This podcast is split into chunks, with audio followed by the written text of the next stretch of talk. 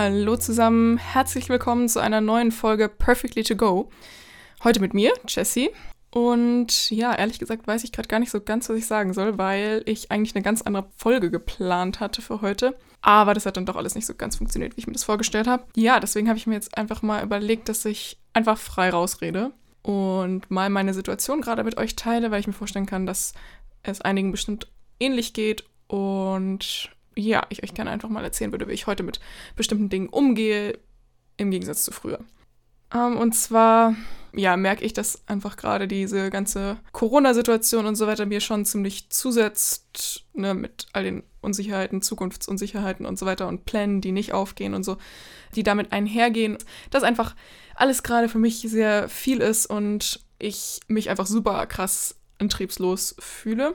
Und ich denke auch, dass ich damit nicht alleine bin, besonders momentan nicht. Und ich finde es ganz spannend zu sehen, wie ich eben heute mit sowas umgehe im Gegensatz zu früher, weil ich weiß noch, dass mir das in der Schule ganz oft so ging, dass ich mich halt richtig überwältigt gefühlt habe von Gefühlen und wenn irgendwas war, was mich runtergezogen hat und so, dann hatte ich gefühlt so wenig Mittel, damit umzugehen, dass ich mich richtig begraben gefühlt habe unter diesen Gefühlen oder unter dieser Schwere und so. Und dann hat es aber richtig lange gedauert, ähm, da überhaupt rauszukommen. Und ja, meine großen Learnings im Vergleich zu früher sind auf jeden Fall ein bisschen banal, aber man befolgt sie trotzdem oft nicht. Sich mitteilen. Und wenn man im ersten Moment nicht ernst genommen wird, dann einfordern, dass man ernst genommen wird. Also ich hatte zum Beispiel früher immer die Angst so, boah, aber keine Ahnung, mir geht's doch eigentlich gut und ich habe doch eigentlich ein gutes Leben, so mir darf es doch jetzt gar nicht schlecht gehen. Und dann, wenn ich jetzt zu irgendwem sage, so, hm, ich fühle mich momentan richtig überfordert und weiß auch nicht, was das für Gefühle hier sind, ähm, dann guckt mich die Person vielleicht an und denkt sich so, Alter, was willst du jetzt von mir?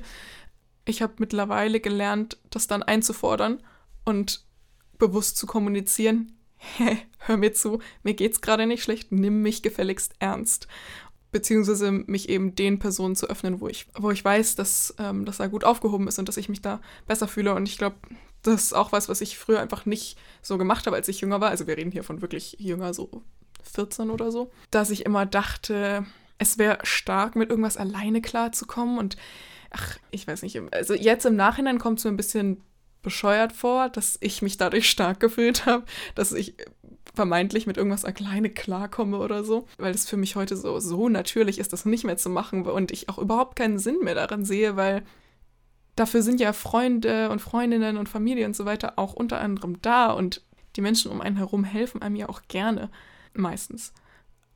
Aber ja, ich weiß auf jeden Fall, wie sich anfühlt, wenn man das Gefühl hat, es ist besser, wenn man irgendwas mit sich selbst ausmacht. Und ich kann nur sagen, ich glaube nicht, dass man mit dieser Strategie schnell aus irgendeinem Loch rauskommt. Und ich glaube auch, dass wenn man sich anderen öffnet und sich auch ein bisschen verletzlich macht, dass es auf jeden Fall einen enger zusammenschweißt und dass man plötzlich merkt, dass Menschen doch für einen da sind, auch wenn man das vorher vielleicht nicht dachte. Weil das, das kann ja auch so sein, wenn man gerade eine bisschen dunklere Phase oder so hat, dass man dann von allen Menschen um einen herum erwartet, oh, das müssen die doch merken und die dann insgeheim dafür verurteilt, dass sie es nicht merken oder so, oder dass sie sich nicht genug um einen kümmern, vermeintlich. Und dann geht man richtig in diese Opferhaltung, so, boah, ihr lasst mich alle alleine und so. Und ich will überhaupt nicht abstreiten, dass es bestimmt auch Menschen gibt, die wirklich alleine gelassen werden von ihrer Familie und ihren Freundinnen. Und das ist dann, das ist Kacke.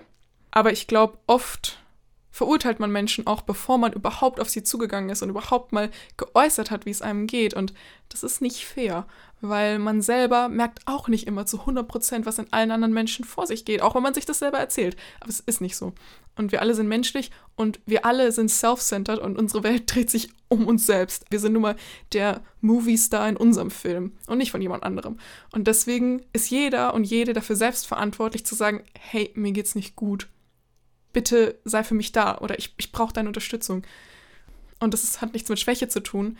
Es wird der Beziehung alles andere als schaden, wenn du, wenn du dich anderen öffnest und auf sie zugehst. Und genauso auch, wenn du das Gefühl hast, dass ähm, gerade einfach alles zu viel ist. Ich habe auch da die Erfahrung gemacht, dass es am besten ist, das offen zu kommunizieren mir geht's heute nicht so gut, können uns bitte wann anders treffen oder so. Oder ich habe momentan einfach nicht die mentalen Kapazitäten für ein Treffen. Ja, das ist ein bisschen gruselig und ja, man läuft immer Gefahr, dass die andere Person einen nicht versteht. Aber wenn man sich nicht öffnet, verwehrt man sich auch die Chance darauf, dass die andere Person einen versteht und dass sie einem die Hand ausstreckt und sagt, hey, kein Ding, ich stehe hinter dir, mach dir keinen Kopf, alles okay. Ja, und dann diesen Gedanken loslassen, dass man mit irgendwas alleine ist. Ich weiß, dass sich das in dem Moment wirklich so anfühlen kann, als würde einen niemand verstehen.